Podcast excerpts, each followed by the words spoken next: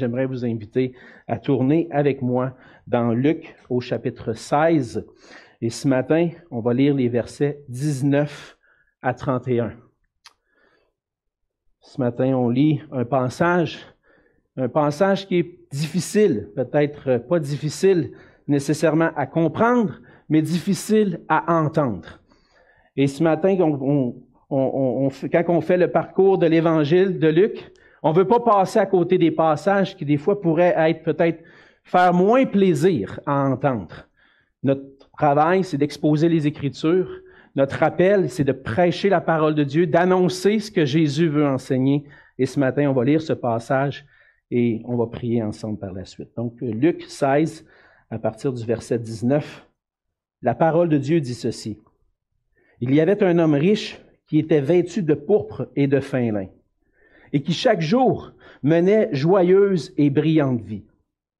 Un pauvre nommé Lazare était couché à sa porte, couvert d'ulcères et désireux de se rassasier des miettes qui tombaient de la table du riche.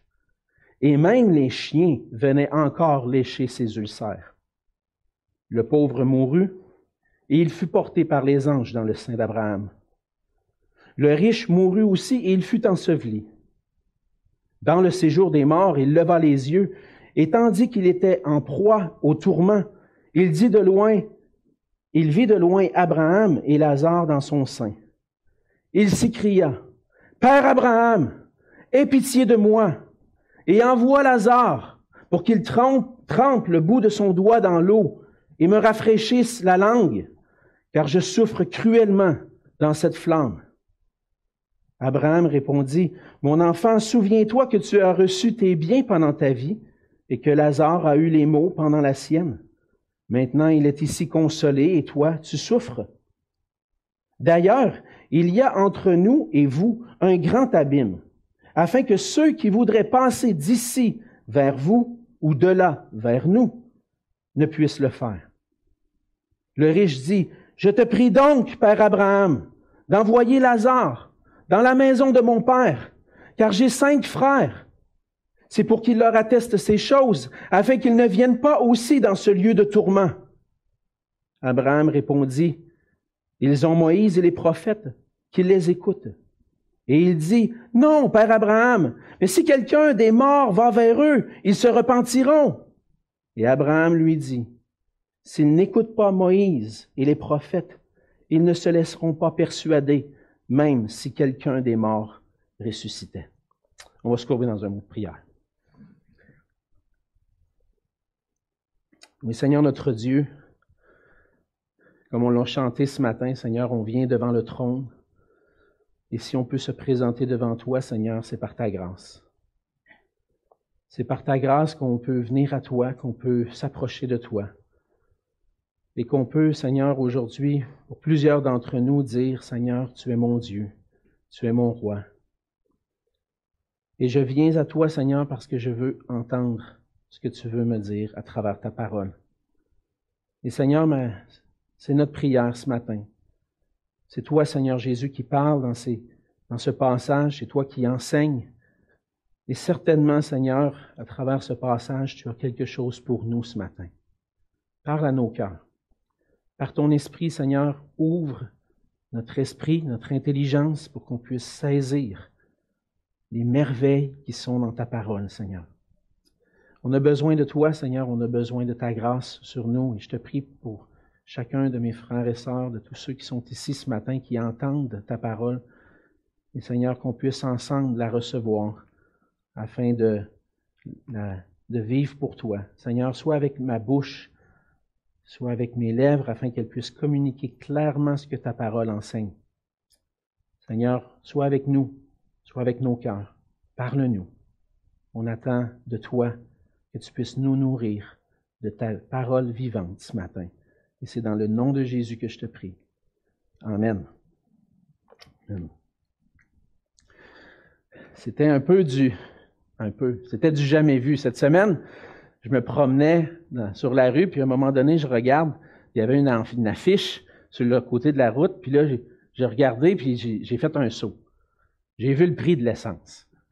Une et 95. J'ai dit, ça n'a pas d'allure, cette affaire-là, où c'est que ça s'en va? Puis en entendu, j'ai entendu parler que maintenant, il y a eu à Montréal deux, deux, presque 2 dollars le litre. Euh, on est rendu à presque 2 dollars le litre. Et puis, c'est inévitable. Je calcule dans ma tête. OK, là, j'ai 60 litres fois 2 piastres. Ça va coûter 120 piastres. Oh, mon ami! La tanké de gaz, puis le, plein qui me coûtait 80 dollars est rendu à 120. J'ai dit, mon ami, qu'est-ce qui va arriver? J'ai eu un petit pincement au cœur, je vous avoue, là, en pensant à ça. J'ai dit, oups, là. Lorsqu'on pense des fois à, nos sous, puis comment, où nos sous s'en vont, puis le coût de la vie qui augmente, puis on entend parler d'inflation, puis de, de coût de la vie, on pense à, notre portefeuille un peu. On dit, je vais-tu y arriver, je vais-tu pouvoir vraiment. Puis là, on, des fois, on se met à rêver, puis à réfléchir, à dire, ah, si je gagnais 6,49. Hein? On voit les annonces à la télévision, on dirait que a un moment donné dans le passé, ça disait ça change pas le monde, sauf que hum, euh, hein, ça change une vie, ça change une vie. Ça pourrait changer une vie, puis là, je me, me réfléchis, mais peut-être pas 6,49, ça, c'est comme, non, je vais pas acheter des billets de loto.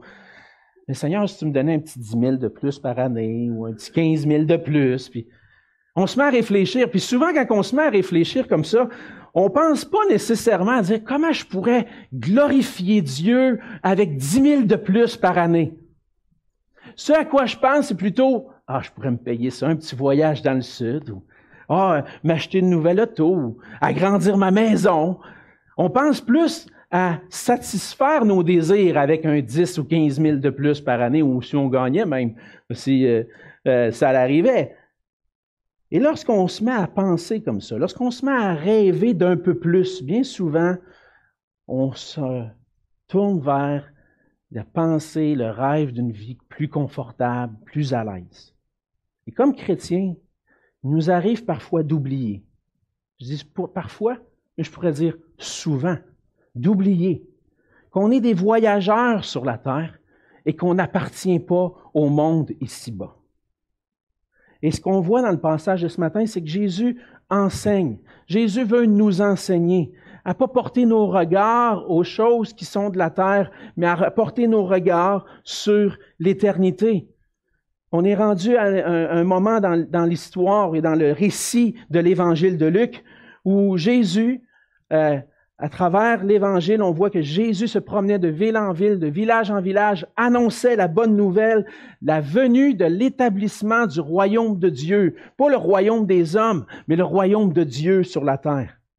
Jésus, Luc veut nous, nous, nous faire savoir que Jésus est le Christ, le roi des rois, qui est venu accomplir les promesses de grâce dans l'Ancien Testament qui ont été annoncées longtemps d'avance.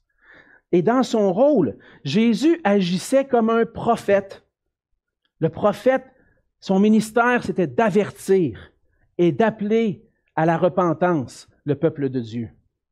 Jésus vient en Israël, le peuple de Dieu, et Jésus veut avertir et appeler à la repentance. Et comme par le passé, la majorité des gens ne considéraient pas Jésus comme un prophète, les gens dans le passé, dans l'Ancien Testament, ont rejeté les prophètes. Ils n'ont pas écouté lorsque les prophètes sont venus pour parler de la part de Dieu. Et Jésus vient de la part de Dieu pour annoncer, pour avertir son peuple. Ils ne le reconnaissent pas comme prophète et encore moins comme le Messie. On a vu la semaine dernière avec notre frère Gaétan que Jésus a enseigné sur l'importance de garder nos cœurs attachés à lui plutôt que d'avoir un cœur attaché aux richesses. Et on a vu dans la suite au verset 14 que après l'enseignement de Jésus de dire tu peux pas servir Dieu et maman, tu peux pas servir Dieu et poursuivre des rêves de richesse, les pharisiens se sont moqués de lui. Ils se sont dit ben voyons donc. Si j'ai de l'argent, si je suis riche, c'est parce que Dieu m'a béni. Il n'y a rien de mal à ça d'être riche. Et puis, il voyait les richesses comme une bénédiction de la part de Dieu, mais par son ministère, Jésus leur montrait qu'au contraire, recevoir des richesses n'est pas toujours un signe de bénédiction. Et Jésus leur montrait, à travers cette, cette histoire qui est racontée, que par leur façon de vivre, ils démontraient que leur cœur n'était pas réellement attaché à Dieu. Et dans le passage de ce matin, Jésus continue sur ce thème de la poursuite des richesses et il va un peu plus loin. À des endroits où on n'aime pas ça que Jésus aille. À un endroit où on pourrait dire, non, moi je veux pas entendre ce que Jésus veut dire. Je veux pas entendre ce que Jésus a à dire là-dessus. On pourrait faire ça, on pourrait avoir cette attitude-là. Mais Jésus va plus loin. Et ce qu'on veut ce matin, c'est avoir un cœur ouvert. Dire, Seigneur, si tu l'as enseigné, je veux t'entendre. Je veux t'écouter. Je veux savoir qu'est-ce que tu as pour moi. Et dans ce passage de ce matin, on va voir ensemble que la façon dont nous menons notre vie sur terre a un impact direct sur notre destinée éternelle. On voit ça à travers certains éléments qu'on voit dans le passage. Dans les versets 19 à 21, on voit qu'il y a deux façons de vivre sur la terre. Premièrement, on voit qu'il est possible de vivre sans la crainte de Dieu. Jésus va continuer, comme je le disais, d'enseigner sur la façon dont on peut gérer les ressources qu'il nous confie. Les pharisiens se moquent de lui, ils se moquent de son enseignement, mais le Seigneur voit le cœur des pharisiens. Il va dire au verset 15, vous, vous, cherchez à paraître juste devant les hommes, mais Dieu connaît vos cœurs. Car ce, car ce qui est élevé parmi les hommes est une abomination devant Dieu. Euh, tu penses que avoir des richesses, c'est une bénédiction de la part de Dieu? Tu penses que c'est une bonne chose? Ce qui compte vraiment, c'est ton cœur. Il sait, Jésus sait ce qui est dans le cœur des pharisiens. Il va raconter une histoire et je dis une histoire parce qu'on pourrait dire aussi que c'est une parabole. Je n'ai pas le temps d'entrer ce matin dans les détails pour expliquer pourquoi on considère ça comme une parabole, parce que les théologiens sont un peu divisés, mais je dirais la plupart des théologiens conservateurs voient ce texte-là, ce passage-là comme une parabole. Une parabole, une histoire pour amener un exemple. Pour amener un exemple de comment notre vie sur la terre peut avoir un impact sur notre éternité. On le voit dans un sens au verset 19 qu'il y a un homme riche qui est vêtu de pourpre et de fin lin. Il menait chaque jour une joyeuse et brillante vie. Cet homme-là est revêtu de pourpre et de fin lin. Le pourpre, c'était une couleur, c'était un, rouge violacé qui représentait la couleur de ceux qui ont un haut rang, particulièrement les rois portaient des tuniques de pourpre. Et puis des vêtements de fin lin, c'était les sous-vêtements qui étaient faits avec du lin.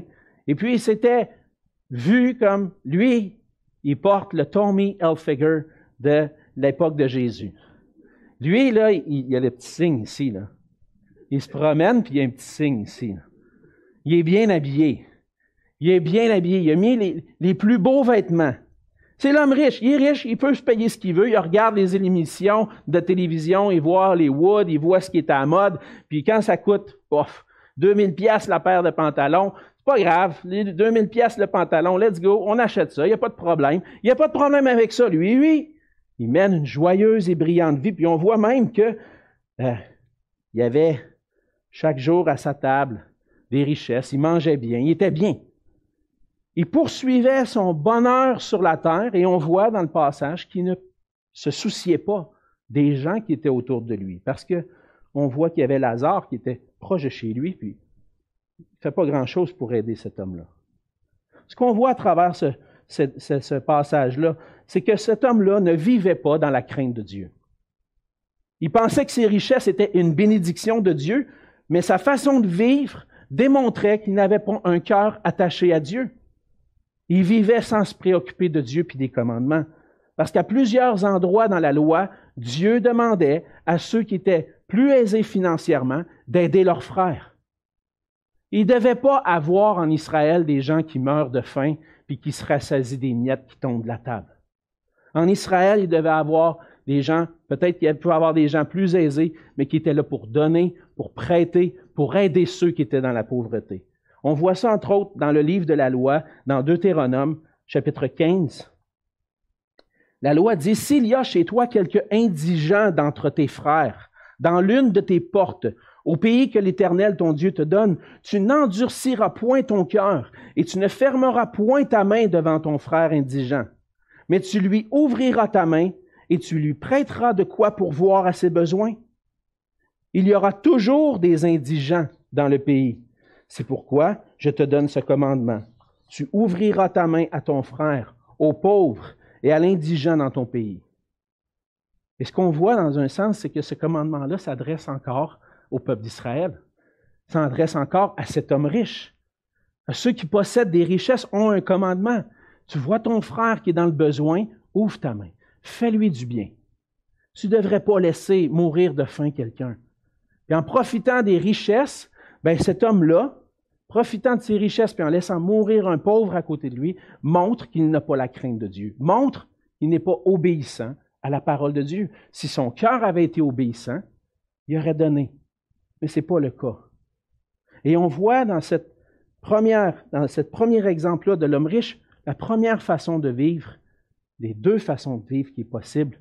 la première, c'est qu'on peut vivre sans craindre Dieu, en faisant fi de ce que Dieu dit. On peut vivre aussi dans la crainte de Dieu. Dans la parabole, le riche est placé en contraste avec un homme pauvre nommé Lazare, et comme on le voit dans, au verset 20, c'est un homme qui est couché à sa porte, qui est couvert d'ulcères, qui cherche à se rassasier de ce qui peut rester, euh, aujourd'hui on peut voir parfois des gens, des itinérants qui vont se promener des fois dans les arrière-cours des restaurants pour trouver dans les poubelles peut-être des restants, des miettes de ce qui reste, de ce que les riches ont pu se payer comme repas, mais que finalement ils ont laissé de côté. Eux autres essaient de se rassasier de ça. On voit ça. Mais lui, il, essaie de se rassasier de ce qui peut tomber de la, table du riche. Plus que ça, il est atteint physiquement, il a des ulcères, puis pour aller jusqu'au bout là, de, comment je pourrais dire, la morbidité de cet homme-là, on voit que des chiens venaient lécher les ulcères. Les chiens, c'était pas les, dans, les Écritures, dans cette époque-là, pour les Juifs, les chiens, c'était pas le meilleur ami de l'homme. C'était un animal considéré comme impur. C'était des errants qui mangeaient un peu n'importe quoi qui restait. C'était impur, puis ils venaient. Puis là, les chiens, lui, il, est couvert d'ulcères, puis les chiens, les impurs, viennent le licher. Hey, c'est-tu dégueulasse, ça? Non, mais c'est-tu dégueulasse? Non, le riche, lui, là, c'est comme, c'est dégueu, ça. Ah, moi, je ne vais pas aller voir ce gars-là, je ne vais pas l'aider. Ah, même les chiens viennent de licher. Ah! Je veux rien savoir de ça. Mais ce qui est intéressant quand même, c'est que rarement dans une parabole, Jésus va mentionner le nom de quelqu'un. On ne voit jamais ça. C'est la seule parabole dans les Écritures où Jésus donne un nom à un des personnages. Lazare. Et ce qui est intéressant, c'est que je pense que Jésus fait exprès pour dire, voici un homme qui craint Dieu. Le nom Lazare vient de l'hébreu Éléazar, qui veut dire Dieu aide. Peut-être que cet homme-là est couvert d'ulcères. Peut-être que même les chiens, les animaux, les impurs viennent lécher ses, ses plaies. Mais Dieu lui vient en aide. Dieu le voit. Dieu voit sa condition, puis il lui vient en aide. Et le fait que son nom est mentionné, ça a son importance. On ne connaît pas son cœur, on ne voit pas de détails sur son cœur, mais on voit qu'est-ce qui lui arrive après.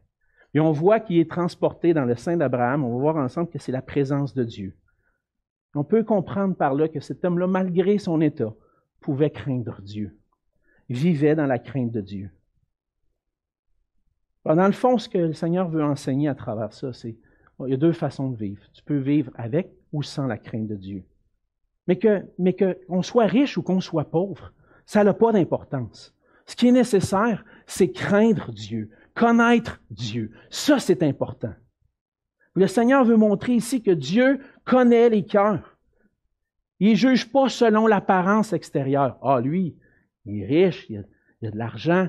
Ah, Dieu le bénisse. C'est un bon gars, lui. Lui, il a des ulcères, les chiens viennent le lécher, le lécher, ses plaies, tout ça. Ah, lui, là, il, y a condamnation sur lui. il n'est pas, pas correct. Lui, il y a quelque chose de pas correct. Jésus est en train de dire, ça peut avoir l'air beau en apparence ou laid en apparence, mais ce que Dieu voit, lui, c'est le cœur. Et pour le Seigneur Jésus, les richesses sur terre ne sont pas des preuves d'approbation de la part de Dieu. Que tu sois riche, que tu sois pauvre, ça a peu d'importance. Le Seigneur avait promis des bénédictions à Israël. Il avait dit que si tu es fidèle, je vais te bénir. Puis c'est vrai. Mais ce n'était pas le seul peuple qui pouvait bénéficier de richesses. Même d'autres peuples autour avaient des richesses, même s'ils ne craignaient pas Dieu. Donc, la, richesse n'est pas un signe de bénédiction de la part de Dieu. Et notre but sur la terre, c'est pas de chercher des bénédictions matérielles, mais de chercher à craindre Dieu, à connaître Dieu. Ça, c'est notre but.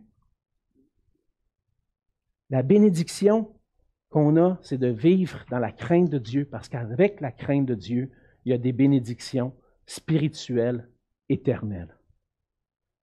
Et quand on fait pleinement confiance à Dieu, Dieu va répondre à nos besoins. Ça se peut qu'on ait un peu moins d'argent, ça se peut qu'on soit serré, ça se peut que le prix de l'essence qui monte, qui monte te fasse peur. Le Seigneur a promis qu'il allait prendre soin, qu'il allait répondre à tous nos besoins. On doit faire confiance à Dieu. Alors la question, s'il y a deux façons de vivre, vivre sans la crainte de Dieu ou vivre avec la crainte de Dieu, la question c'est est-ce que je vis ma vie dans la crainte de Dieu? Ce qui est important de comprendre, c'est que de ces deux façons de vivre, ces deux façons de vivre conduisent chacune à des destinées différentes. Et c'est la deuxième vérité qu'on voit dans le passage, c'est qu'il y a deux façons de vivre, mais il y a deux destinées éternelles. On voit au verset 22 que le pauvre est mort, est porté par les anges dans le sein d'Abraham. Le riche meurt aussi et il fut enseveli.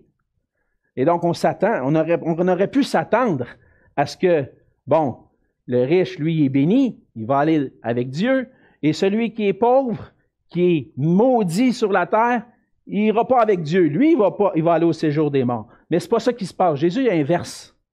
Il fait exprès. Jésus fait toujours exprès pour provoquer la pensée puis le cœur des gens. Et on voit que celui qui n'a pas vécu dans la crainte de Dieu, va vivre son éternité sans Dieu dans la souffrance. L'homme riche qui n'avait pas la crainte de Dieu est enseveli, son âme se trouve au séjour des morts. Dans le grec, le séjour des morts, il y a plein d'études là-dessus parce que de plus en plus, on recommence à remettre en question est-ce que ça existe vraiment un endroit comme ça? Voyons, est-ce que Dieu envoie vraiment des gens dans un, dans un endroit où les gens souffrent?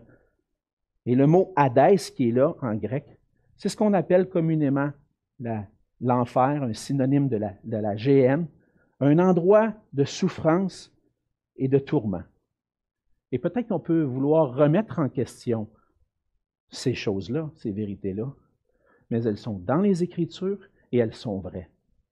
L'enfer est un endroit qui existe. Un endroit de tourment, de souffrance, et c'est la destinée, pour la pensée des Juifs à cette époque-là, c'est la pensée de la destinée éternelle des injustes. Ceux qui n'ont pas vécu dans la justice, dans la crainte de Dieu, qui ont vécu sans la crainte de Dieu, vont périr éternellement. Cet endroit-là, c'est le contraire du paradis. L'enfer, c'est le lieu de souffrance. On voit que l'homme riche, la réaction de l'homme riche, alors qu'il est dans, dans le séjour des morts, au verset 24, il va s'écrier, Père Abraham, Aie pitié de moi! Aie pitié de moi, envoie Lazare! Envoie Lazare, s'il te plaît! Qu'il puisse tremper un petit peu là, son doigt dans l'eau pour me rafraîchir la langue, parce que là, je souffre ici!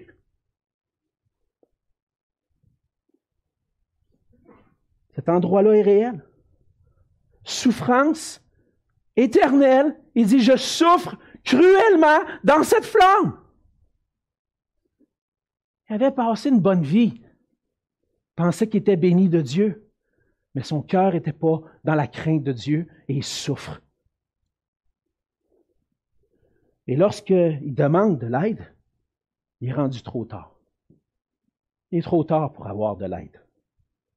Certaines religions, même le catholicisme ont inventé d'autres endroits pour peut-être dire, y a-tu juste vraiment le ciel et l'enfer? Il y aurait peut-être la possibilité d'un purgatoire pour dire, donner une chance après la vie. Ou d'autres religions vont dire, ben, Ça finit pas là. Tu vas, tu vas te réincarner, tu vas avoir la chance de te reprendre. Puis à mesure que tu te reprends, tu vas devenir meilleur. Puis finalement, tu vas passer une bonne vie. Mais c'est pas ce que la parole de Dieu dit.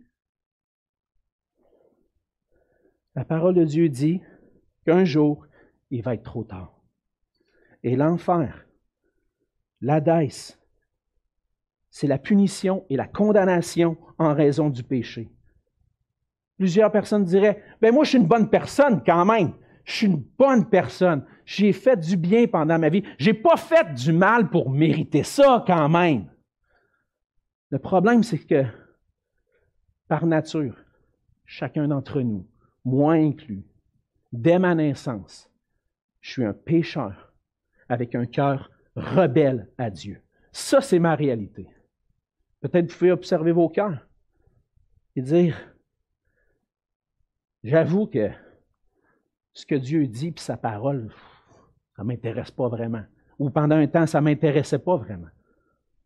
Et puis notre cœur rebelle est manifesté par le fait que lorsque notre cœur est confronté à sa parole, comment est-ce qu'il va réagir? Est-ce qu'il va réagir en disant, oui, ça c'est vrai, je vais appliquer mon cœur à ça? Ou est-ce qu'il réagit naturellement? Voyons donc, c'est quoi ces histoires-là? La réalité, c'est qu'on est tous comme ça. J'ai été un temps dans ma vie, par la grâce de Dieu. Merci Seigneur, ça n'a pas été trop long. Le Seigneur m'a sauvé. Mais je suis capable de voir quand même que même après, mon cœur est tortueux. Mon cœur, même si j'ai donné ma vie au Seigneur, le Seigneur est venu me sauver en bas âge, naturellement, ce n'est pas toujours faire la volonté de Dieu qui me tente. Et naturellement, on est des pécheurs. Puis à cause de nos péchés, on est placé, un jour, va être un jour placé devant le Dieu saint, le Dieu parfait. Et ce Dieu-là ne peut pas accepter le pécheur dans sa présence, l'injustice dans sa présence. Et à cause de ça, on est séparé de Dieu parce qu'on vit selon nos propres désirs et non selon la volonté de Dieu. On est tous des pécheurs et on mérite tous une condamnation consciente et éternelle. On mérite tous l'enfer pour l'éternité. C'est ce que la parole de Dieu enseigne. Ça, c'est la destinée de ceux qui marchent sans la crainte de Dieu. Mais Jésus veut enseigner aussi d'autres choses. Il y a une possibilité de vivre avec la crainte de Dieu et là, l'éternité est différente. On voit que le pauvre, lui, n'est pas dans le séjour des morts, mais il est porté dans le sein d'Abraham.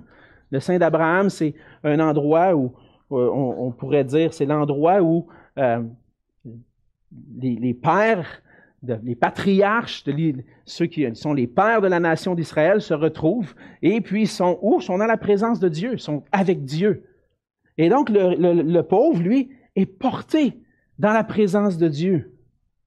Et lorsqu'on vit dans la crainte de Dieu, lorsqu'on marche avec Dieu, on peut avoir la bénédiction de vivre pour l'éternité dans la présence de Dieu. Puis c'est un endroit où tout est parfait, c'est complètement différent. Alors qu'un endroit, un homme, l'homme souffre, et ceux qui vont là, sans la crainte de Dieu, souffrent pour l'éternité. L'autre endroit, c'est la joie, puis le bonheur pour l'éternité. Puis là, on voit les deux. C'est où tu vas aller? moi, je ne veux pas souffrir pour toujours, je veux aller avec le Seigneur. Mais qu'est-ce que ça veut dire, ça? C'est où, où Jésus veut en venir en nous montrant ce contraste-là entre le riche le pauvre, c'est leur destinée éternelle. Jésus veut nous amener à l'endroit où on doit vivre à la lumière de l'éternité. Aujourd'hui, tu décides ce qui va arriver pour toi plus tard. Un jour, on va avoir à rendre compte à Dieu pour la façon dont on a vécu sur la terre. Un jour, on va avoir à rendre compte de ce que devant Dieu. Et c'est même Jésus qui enseigne ça. Un jour, tous ceux qui sont morts vont ressusciter, les justes et les injustes. Il va y avoir une résurrection des justes et des injustes. Et il va arriver un moment où on va être placé devant Dieu. Dans Jean 5, verset 28, Jésus dit, ne vous étonnez pas de cela, car l'heure vient où tous ceux qui sont dans les sépulcres, dans les tombeaux, entendront sa voix et en sortiront. Ceux qui auront fait le bien ressusciteront pour la vie, mais ceux qui auront fait le mal ressusciteront pour le jugement. Et Hébreu 9, verset 27, a dit qu'il est réservé aux hommes de mourir une seule fois. Il n'y a pas de réincarnation. Après quoi vient le jugement. Fait qu'on va être jugé selon notre situation lorsqu'on va se présenter devant Dieu. Est-ce que je vais être trouvé devant Dieu juste ou injuste? Le juste, dans le passage, c'est ce que Jésus veut mettre en lumière en parlant aux pharisiens. Le juste, c'est pas celui qui est riche, c'est pas celui qui a des bénédictions, mais celui qui reconnaît Jésus comme le Christ, le Seigneur, le Sauveur, celui qui vient chercher et sauver ce qui est perdu. Ça, c'est reconnaître qui est Jésus. Placer sa foi en lui, placer sa confiance en lui pour avoir la vie. Reconnaître qui est Jésus. Reconnaître que c'est lui le Seigneur, que c'est lui qui décide, qui est Dieu lui-même, qui s'est manifesté, qui s'est incarné, qui est venu nous parler pour nous dire, voici comment vous devez vivre si vous voulez vivre éternellement.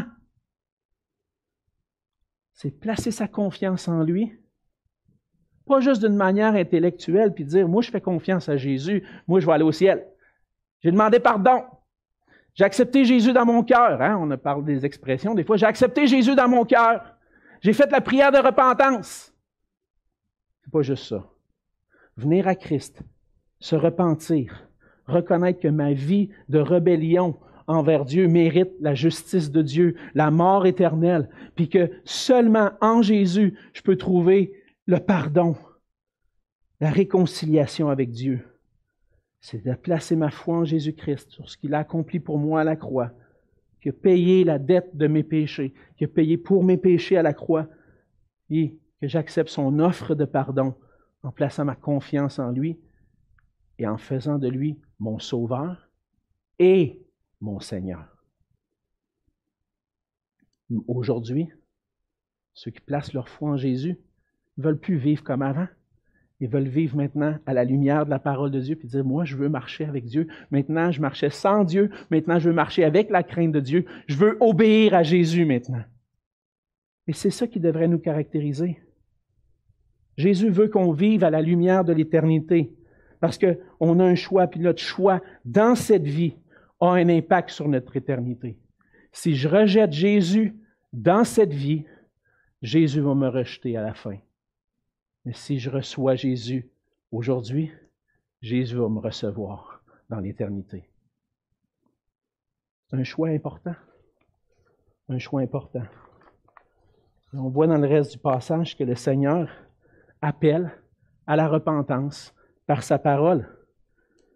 À partir du verset 27, on voit que le riche fait une prière. Il dit, ben, si Lazare ne peut pas venir vers moi pour me, me donner de l'eau un peu parce que je souffre.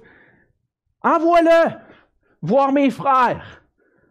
Envoie-le, euh, qu'ils puissent aller leur parler, pour pas qu'ils viennent eux autres ici, pour pas qu'eux autres viennent ici, ça n'a pas de bon sens cette place-là, que quelqu'un aille leur parler. Et qu'est-ce que la réponse d'Abraham? C'est quoi la réponse? Ils ont Moïse et les prophètes qui les écoutent. En d'autres mots, ils ont l'Ancien Testament, ils ont la loi, ils ont les prophètes, ils ont tout ce qui est nécessaire pour comprendre qu'est-ce que ça veut dire marcher dans la crainte de Dieu. Puis, je pense qu'on peut aller un peu plus loin, parce que la loi et les prophètes déclarent d'avance qui va être le Messie et déclarent d'avance quand Jésus tout est accompli. Et Jésus est en train d'enseigner, c'est écoute pas la loi et les prophètes. Tu peux pas reconnaître qui je suis. Tu ne peux pas placer ta foi. Puis la parole de Dieu, la révélation de Dieu par Moïse et les prophètes dans les Écritures est suffisante pour nous faire connaître ma situation comme pécheur et pour me faire connaître le plan de sauvetage, le plan rédempteur de Dieu. Tout est là, tout est nécessaire. Mais l'homme riche, lui, il dit, non, non, non, non, mais c'est parce que, non, c'est pas, par Abraham, t'as pas compris. Mais non, Moïse est prophète. J'ai entendu ça, moi, et ça n'a rien changé à ma vie. Ah, si quelqu'un ressuscite, s'il y a un miracle, là, ils vont croire, ça c'est sûr. C'est sûr qu'ils vont croire. Ah, puis il y en a encore aujourd'hui. Ah, mais ouais, je comprends, là, tu dis ça, c'est la Bible. Mais je veux voir un miracle, moi. Si je vois un miracle, là, je vais croire. Tu n'as pas besoin de voir un miracle. Ce que tu as besoin, c'est qu'un miracle se passe dans ton cœur pour que ton cœur puisse s'ouvrir à la parole de Dieu, parce que tout ce que Dieu dit est nécessaire à ton salut, s'y trouve, puis tu as besoin d'écouter la parole. Les miracles, ça ne changera rien. Tu auras beau voir tous les miracles, les pharisiens, ils les ont vus. Et là, ça va suivre après. Luc va continuer son récit. Les apôtres vont faire des miracles. Et qu'est-ce est-ce que les Juifs croient en Jésus? Non. Paul, Pierre s'en va vers les païens. Paul s'en va vers les païens. les Juifs ne veulent pas recevoir. Ils ont vu les miracles. Jésus est ressuscité! Hey, tu parles d'un miracle. Ils l'ont vu. Hey, Jésus est ressuscité. Ils entendu parler. Ils n'ont rien voulu savoir. Les miracles, ça ne change rien. Ce que tu as besoin, c'est un cœur qui écoute attentivement, qui obéit à la parole de Dieu. Et ça, je ne peux pas le créer par moi-même. J'ai besoin de la grâce de Dieu. J'ai besoin que Dieu vienne faire son œuvre. Mais ce matin, ce qui est important, c'est d'écouter. Écouter attentivement ce que Jésus dit. Me reconnais-tu comme le Seigneur? Me reconnais-tu comme ton Sauveur? Ce matin, vous êtes placé devant cette parole-là. Peut-être que votre cœur dit non, non, non, non, moi, je ne veux rien savoir de ça. Peut-être qu'il dit, ben moi, je connais déjà tout ça, moi. Moi, l'Évangile, je le connais par cœur. Moi, je sers dans l'Église. Je vais à l'Église, je lis ma Bible, je prie, je jeûne même. Je sers dans les ministères. Je suis toujours à l'Église, moi. Moi, je suis toujours là. Moi, je connais tout ça. Je n'ai pas besoin de ça. Moi, je, regarde, Alexandre, tu, dis des affaires, c'est pour les autres, pas pour moi. Peut-être que tu dis ça. Mais peut-être que c'est pour toi ce matin. J'ai connu des gens, pendant mon expérience de vie de pasteur dans l'Église, j'ai grandi dans l'Église évangélique, j'en ai vu des gens qui faisaient des bonnes choses, des gens qu'on aurait pu dire, hey, lui, là, c'est un bon chrétien. Puis à un moment donné, ont tout rejeté pour aller dans le monde, puis retourner. Finalement, leur cœur n'avait pas été changé. Puis peut-être qu'il y en a parmi vous comme ça. Écoute ce que Jésus dit. Avec humilité, viens et dis Je suis un pécheur, c'est vrai. Ce que Jésus dit, ça me vient me choquer. Ça vient me choquer dans mon cœur. J'aime pas ça ce que Jésus dit. J'aime pas ça ce que Jésus enseigne. Mais je me vois, je vois que il met les choses en lumière, il monte mon cœur. Je reconnais, je suis un pécheur, puis que Christ a tout accompli. Puis je veux saisir sa grâce. C'est ça, écoutez ce que Jésus dit. Saisir sa grâce. Parce que je veux vivre dans le bonheur éternel pour toujours. Puis maintenant, je veux me laisser transformer, lui obéir, non pour obtenir sa faveur, mais parce que j'ai goûté sa faveur. Maintenant, je vais lui obéir. La vie éternelle est possible. Le bonheur éternel est possible lorsqu'on place notre foi en Jésus-Christ, qu'on vient à lui avec repentance et obéissance. C'est le résumé de ce que le passage dit. La façon dont on va mener notre vie sur terre a un impact direct sur notre destinée éternelle. On peut vivre avec ou sans la crainte de Dieu. Ça va avoir un impact sur mon éternité passer l'éternité avec ou sans Dieu. Mais le Seigneur appelle aujourd'hui à la repentance par sa parole. Vous n'avez pas besoin de voir un miracle, vous avez entendu sa parole ce matin. Et sa parole est efficace. Sa parole est pour nous tous. L'Évangile, ce n'est pas des UF, frères et sœurs. Peut-être que ça fait des années que tu es chrétien, puis tu dis, ben moi, comme je disais tout à l'heure, je connais tout ça. Des affaires, des implications dans ce passage-là qui sont pour moi encore aujourd'hui.